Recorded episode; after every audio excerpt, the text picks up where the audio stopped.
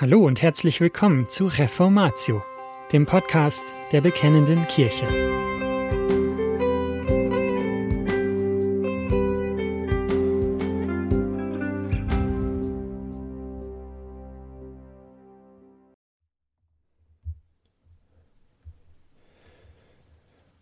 Wortverkündigung zu 1 Samuel 3, Vers 10. Ein Artikel von Jürgen Burkhard Klautke erschienen in der Bekennenden Kirche 37 im Juli 2009. Sprich, Herr, dein Knecht hört. 1. Samuel 3, Vers 10. Leben aus dem Wort Gottes. Dieser kurze Satz enthält zwei Aussagen. Zunächst ist es eine Bitte, sprich Herr. In entsprechender Weise bitten wir den Herrn zu Beginn jedes Gottesdienstes. Herr, segne dein Wort. Bitte brich mit deinem geistgewirkten, lebendig machenden Wort in unsere harte Herzen ein und öffne sie durch deinen Geist für dein Heilen Christus.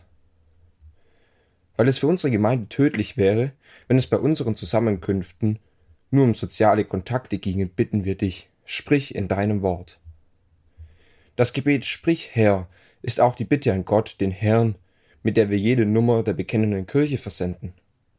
Denn das Ziel jedes Artikels unserer Zeitschrift ist es, dass Sie als Leser zu dem dreieinigen Gott und zu seinem Wort geführt werden. Kindheitserinnerungen. Es ist vermutlich nicht nur bei mir so, dass die Begebenheit, in deren Rahmen dieses Gebet Samuels steht, Erinnerungen an die eigene Kindheit wachruft. Zum festen Bestandteil der in jeder Kinderbibel enthaltenen Ereignisse gehört der Bericht, als der kleine Samuel von seiner Mutter Hannah zum Heiligtum nach Silo gebracht wurde und dann in der Familie des Priesters Eli aufwuchs. Wie fesselte mich dieser Bericht?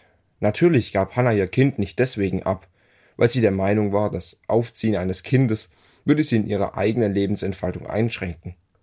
Eine solche Denkweise wäre in der Heiligen Schrift geradezu absurd, und zwar keinesweges nur bei gottesfürchtigen Menschen.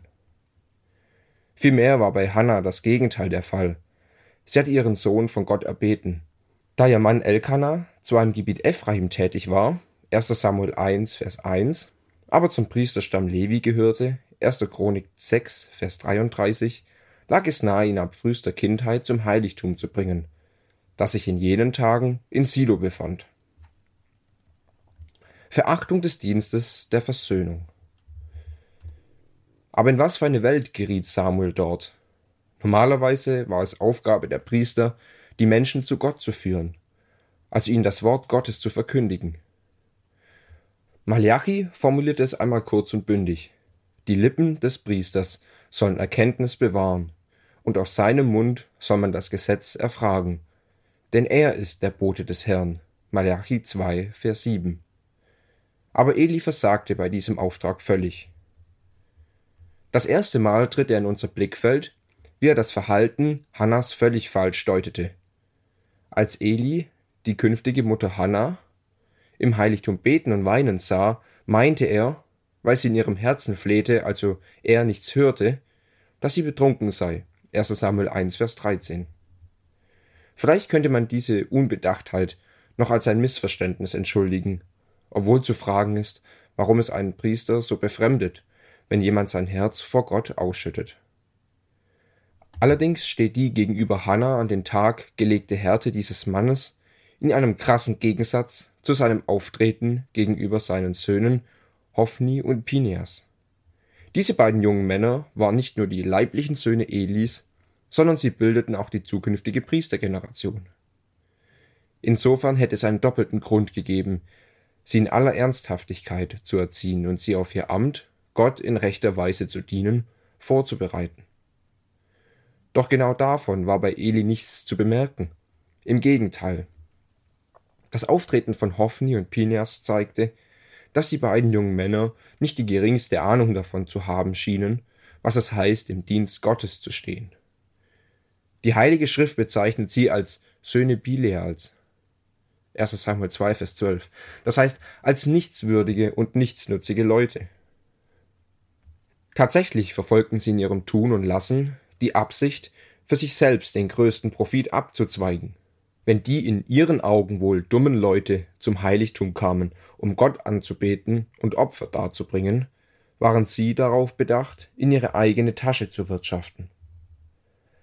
Sie hatten keinerlei Skrupel, sich an den Opfergaben zu bereichern. Da diese Opfer das Heilswerk Gottes in Christus vorschatteten, heißt das, dass die beiden jungen Priesteranwärter an dem Heilsweg nicht interessiert waren. Die Bibel sagt über sie, sie kannten Gott den Herrn nicht 1 Samuel 2, Vers 12.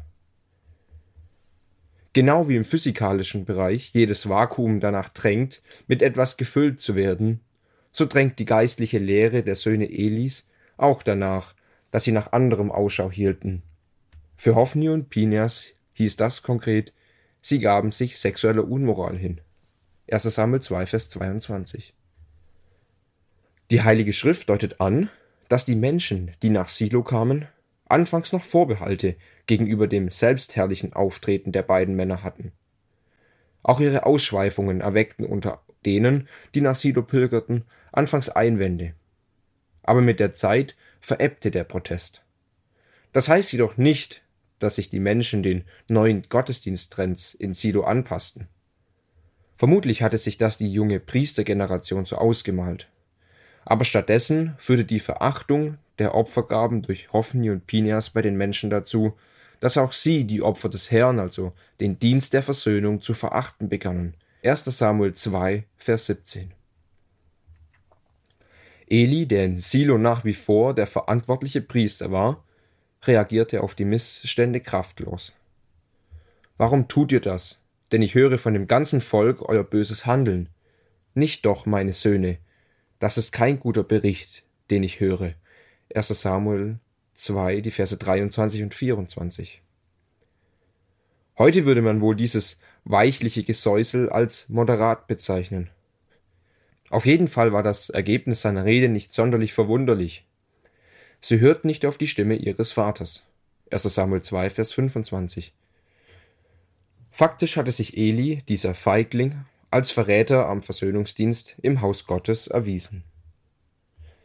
Gott verwirft solche Diener und schweigt. In geradezu dramatischer Weise bringen die folgenden Verse zum Ausdruck, dass Gott nicht tatenlos zusah. Gott sandte zu Eli, einen Mann Gottes. Dieser verkündete dem Priester das Gericht. Eli, die Tage deines Priestertums und das deiner Nachkommen sind gezählt. Wir lesen das in 1 Samuel 2, Vers 29 bis 34. Es ist interessant, dass der Mann Gottes dem Eli nicht pädagogische Unzulänglichkeiten vorwirft. Er ermahnt ihn nicht, möglichst bald eine pädagogische Schulung zu durchlaufen, damit er seine unzureichenden Erziehungs- und Ausbildungsmethoden verbessert oder korrigiert. Stattdessen führt er dem Priester vor Augen, dass er seine eigene Berufung nicht mehr kennt. Er stellt ihm die rhetorische Frage, habe ich mich nicht im Haus deines Vaters deutlich geoffenbart? als sie noch im Haus des Pharao in Ägypten waren. 1. Samuel 2, Vers 27 und 28. Indem Gott an sein Rettungswerk in Ägypten erinnert, fragt er Eli, Weißt du eigentlich selbst noch, dass Rettung und Heil allein bei mir zu finden ist, und dass du, Eli, den Auftrag hast, dieses Rettungswerk meinem Volk zu vermitteln? Oder bist du schon dermaßen vom Säkularismus aufgeweicht, dass selbst du keinen klaren Kurs mehr hast? Dann allerdings wirst du der nachrückenden Generation kaum vorwerfen können, dass sie den Versöhnungsdienst im Haus Gottes ebenfalls nur noch als einen auf eigene Interessen ausgerichteten Job auffasst und entsprechend die Opfer mit Füßen tritt. Eli, wenn du selbst nicht mehr weißt, was du für einen Auftrag hast, dann ist es kein Wunder, dass sich die Proportionen im Blick auf die Erziehung deiner Kinder und die Ausbildung der nächsten Generation für den Dienst am Heiligtum verschieben. Anstatt vor Gott auf die Knie zu gehen und ihm als dem einzigen Retter und Erhalter seines Volkes die Ehre zu geben, erweist du sie deinen Kindern. Dann solltest du nicht allzu erstaunt sein, dass Hophni und Pinias nicht mehr wissen, was es heißt, im Dienst der Versöhnung zu stehen und sich stattdessen immer mehr zu sich selbst mästenden Monstern entwickeln.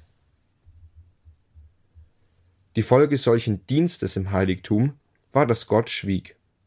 Das Wort des Herrn war selten. Es brach sich keine Offenbarung Bahn. 1. Samuel 3, Vers 1. Gottes Schweigen war sozusagen die erste Stufe des Gerichtes am Haus Eli. Die zweite Stufe, die Vernichtung des Hauses Eli, lesen wir dann im folgenden Kapitel. Tatsächlich ist es eine Illusion zu denken, Gott würde einfach weitersprechen, egal ob man auf ihn Acht gibt und ihn für voll nimmt oder ob man meint, ihn überhören zu dürfen, ähnlich wie manchmal ein Radio im Hintergrund nur deswegen läuft, wenn man versäumt hat, den Abstellknopf zu bedienen. Auch Samuel lebt in diesem Umfeld. Auch von ihm heißt es, er kannte den Herrn insofern nicht, als ihm das Wort des Herrn noch nicht geoffenbart war. Gottes Wort bricht durch. Bis Gott doch widersprach und dieses Wort so mächtig im Volk Gottes durchbrach, dass schließlich das Reich Davids hervortrat. Der Begriff durchbrechen ist wörtliche Wiedergabe eines Wortes aus 1 Samuel 3, Vers 1b. Wenn wir das Wort Gottes lieben und eine Reformation, also eine Rückbesinnung der Gemeinde auf das Wort Gottes ersehen, müsste unser Herz bei diesem Kapitel anfangen schneller zu schlagen. Denn wir erfahren hier, Gott fing eines Tages wieder an zu sprechen. Sein Wort brach durch. Aber mit seiner Offenbarung wendet sich Gott nicht mehr an den Hohenpriester Eli. Vielmehr übergeht er ihn und spricht zu Samuel, ja, Eli bekommt sogar noch die ihn demütigende Aufgabe zugewiesen, seiner jungen Hilfskraft Samuel das Gebet in den Mund zu legen. Wenn du das nächste Mal die Stimme hörst, dann sage, Sprich, Herr, dein Knecht hört. 1. Samuel 3, Vers 9. Dein Knecht hört. Heute. Da Samuel ein Prophet war, offenbart sich Gott ihm unmittelbar. In dieser direkten Weise spricht Gott heute nicht mehr. Heute gibt es keine Prophetie mehr.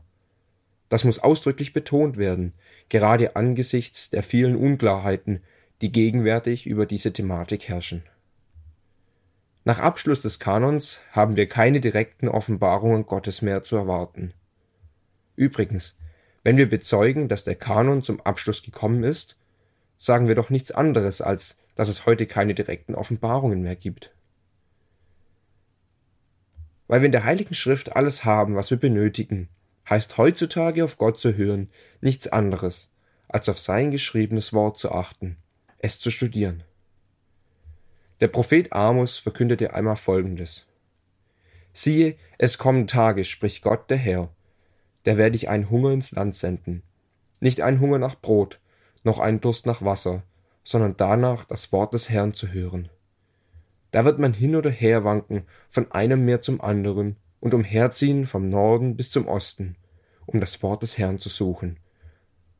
Und wird es doch nicht finden. An jedem Tag werden die schönen Jungfrauen und die jungen Männer vor Durst verschmachten. Amos 8, die Verse 11 bis 13. Möge Gott uns vor diesem Gericht verschonen, uns gnädig sein und uns erhören, wenn wir vor ihm und beim Lesen seines heiligen Wortes flehen Sprich, Herr, dein Knecht hört. Und das war's schon wieder mit dieser Folge von Reformatio. Wenn Sie selbst eine Frage an uns haben, laden wir Sie herzlich dazu ein, uns diese zu schicken. Besuchen Sie uns unter www.bekennende-kirche.de/fragen und nutzen Sie das dortige Formular. Wir werden Ihnen darauf antworten und, so Gott will, Ihre Fragen klären. Außerdem können Sie auf der Seite der Bekennenden Kirche wie gewohnt die Beiträge aus der BK lesen, die Zeitschrift abonnieren und unsere Arbeit mit einer Spende unterstützen. Alle Links finden Sie auch in der Beschreibung dieser Folge des Podcasts. Wir bedanken uns fürs Zuhören, wünschen Ihnen Gottes Segen und sagen Tschüss. Bis zum nächsten Mal.